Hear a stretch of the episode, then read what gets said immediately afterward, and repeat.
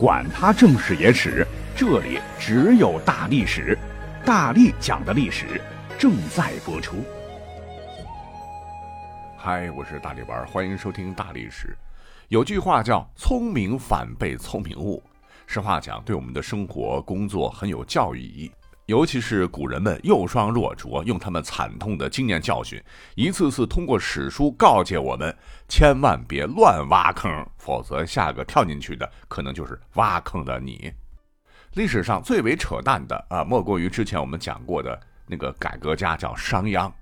秦国本来实力不行，动不动呢强行被邻国狂按地上摩擦摩擦，割地求饶，直到商鞅出现，天下都变了。秦国逐渐强大，弯道超车，打得六国屁滚尿流。但商鞅变法对秦国有益，可是呢，严重损害了因循守旧的贵族利益。反对者要么被割鼻，要么脸上被刻字儿，要么就是身首异处。反正主子秦孝公活着啊，撑着面儿谁敢说不字？可是等到国君一死，旧贵族势力联合新君秦惠文王，就准备对商鞅反攻倒算，要动手。商鞅听闻，那吓坏了啊，就赶紧是望风而逃。好不容易驾马车一路颠簸奔至秦魏边境，天色已晚，人困马乏，急补的文书还没有到达这里，必须要住宿一晚才能更好赶路。商鞅当时兴冲冲地携带家人进到酒馆，拿出一堆金子要订房，不料被老板一口回绝，说商君新法规定。凡入住都必须提供官方颁发的刻上样貌、身份地址的身份木牌，相当于古代版的身份证吧。若住客无此证件，对不起啊，多少钱也不能让您住，否则店家要被连坐处理，严重的要被销售。商鞅听罢，咯噔一下，这这这 T M 不是我当时订立的法律吗？还加重了肉刑力度。得万没想到，自个儿今儿竟栽到自己手里。他是暗暗的叫苦不迭，捶胸顿足，只能无奈的出来酒馆，凄风苦雨，使出了吃奶劲儿，往魏国跑。终于是跑过了追兵。可商鞅还有一个坑，那就是当年曾为魏国改革出力不少，只因秦国待遇更高，竟逃出魏国跳槽秦国。你跳槽就跳槽呗。他这一翻脸，不念旧情，曾帮助秦人痛打魏国多次。还下三滥的骗捕过魏国公子昂做人质，勒索国土城池，而此时当政的正是公子昂，断然拒绝商鞅入境来寻求庇护，使得商鞅是走投无路，只得灰溜溜回到封地，被迫起兵造反，但最终被秦军灭掉，五马分尸，惨死。那这个故事之前讲过，我们就重温一下了哈。商鞅以他讽刺般的死，忠告后世不要重蹈覆辙。哎，只是可惜，后世哈搬石头砸自脚的事儿，还是叮里咣啷的时常发生。比方说，后来到西汉武帝时，这个刘彻特别迷信方士，于是乎就出了不少为了荣华富贵、铤而走险不怕死的神棍加骗子加表演艺术家。哄得英明神武的刘彻跟傻子一样一愣一愣的。那有名的啊，据说呢，有一个自称是活了上千岁的李少君，曾狂言烧炼丹砂可化黄金充军费打匈奴，还可炼成不死丹药延年益寿。这说的武帝高兴，给了不少金银财宝，但是呢，一样也没练成，自个儿呢先铅汞严重中毒挂了。不久，又来了一位唤作李少翁的小伙，哈哈，自称是活了二百五十岁。听闻武帝最宠爱的倾国倾城的王夫人突然病亡，悲痛不已，就说自个儿能招魂。大晚上，宫殿中架起轻纱帷幔，神坛前焚香烧纸做法，呜里哇啦的一顿念咒吧。朦胧中，武帝还真的看到似有人影烛光下摇曳。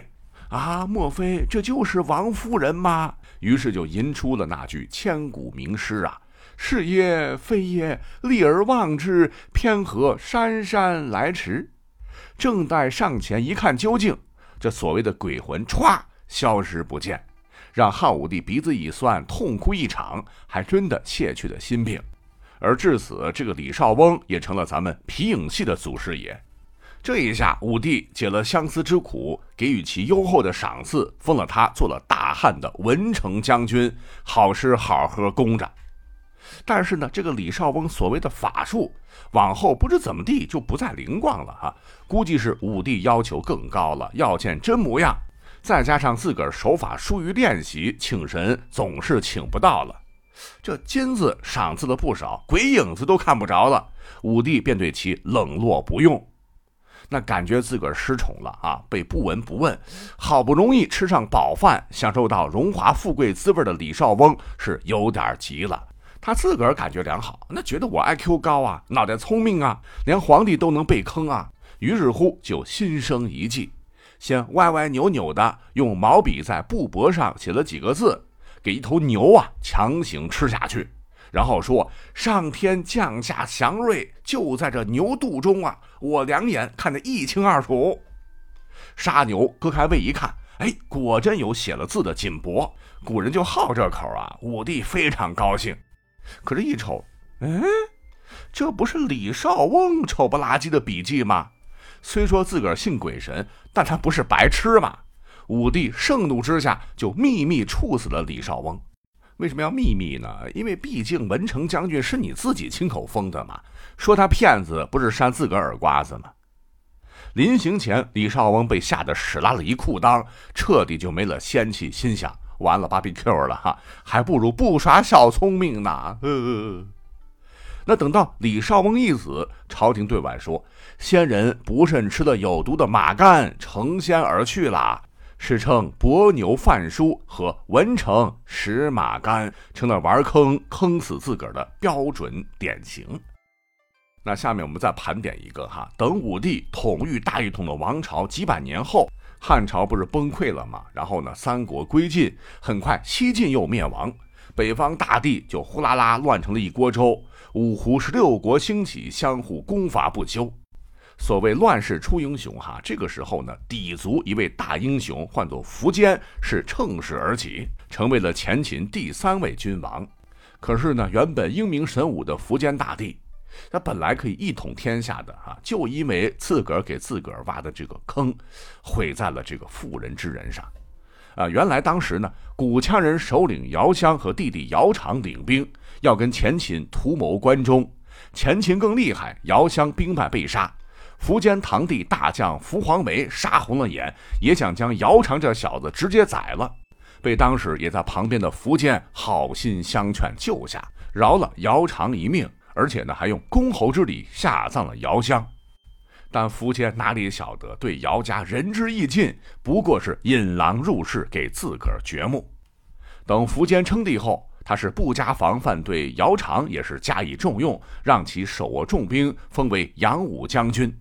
可是这个小子贼心不死，和归降的鲜卑人慕容垂一起撺掇苻坚倾全国之力伐东晋。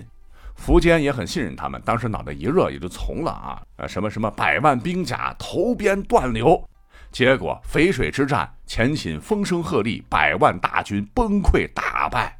此战也直接导致前秦国内发生了严重的内乱。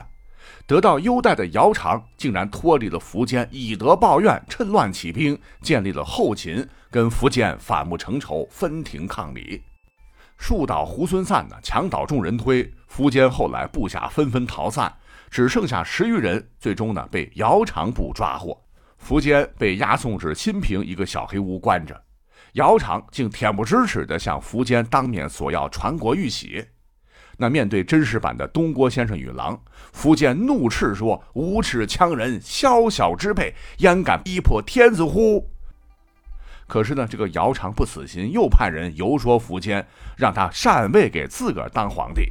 苻坚果断拒绝，谩骂不止。姚苌恼羞成怒，将苻坚用绳子勒死在了新平佛寺。一代雄主苻坚就这样的陨落世间，死时年仅四十八岁。其子福申、女儿福锦和福宝，以及夫人张氏等皆被杀害。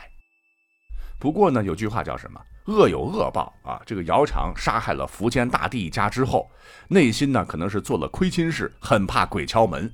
在人生的最后一年十几载，是经常做噩梦，啊，梦到苻坚带青面獠牙的鬼兵来捉他，吓得是魂不附体。一次呢，又做噩梦，竟然宫中是裸奔。不幸的被卫士当作贼人，歘一枪刺中了丁丁，流血不止，感染发炎，阴囊呢肿得像个大西瓜，咽气时疼得满地打滚，哭喊道：“陛下，杀你者乃吾兄梦中所托，非臣之罪，求陛下饶吾一命吧。”那上天开眼，最后姚长是双目圆睁，悲惨死去，也算是善恶终有报。而最让后人觉得历史比较吊诡的是，也许是宿命吧。一场战争让辉煌帝国土崩瓦解，苻坚饮恨而亡。著名的淝水之战的总指挥就是大名鼎鼎的谢安。在这场大战中的这个故事，你应该听过吧？呃，就是说大败前秦的捷报送到时，谢安正与客人下棋，看完捷报呢，就放在座位旁，不动声色地继续下。客人憋不住问他战况如何呀？谢安淡淡的说：“哦，没什么，孩子们已经打败敌人了。”直到下完了棋，客人告辞之后，谢安才抑制不住心头的喜悦，五跃入室。把木屐底上的这个鸡齿都碰断了，可见魏晋风流，那真是装十三哈。但巧合的是，他的劲敌苻坚兵败被姚苌勒死的当年当月，也就是战后没些日子吧，谢安就突然病逝于健康，享年六十六岁，和死对头竟然是同年同月死。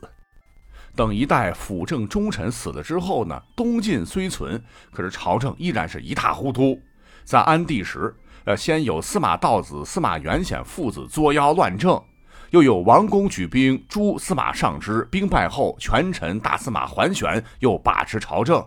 这还不算，屋漏偏逢连夜雨，五斗米道的头目孙恩以及卢循海上作乱，成为中原海寇之始，为后世海盗活动提供的经验，成为海盗的代名词，对东晋的政权又是沉重的打击。从此，皇室更为衰微，东晋风雨飘摇，离灭亡不远了。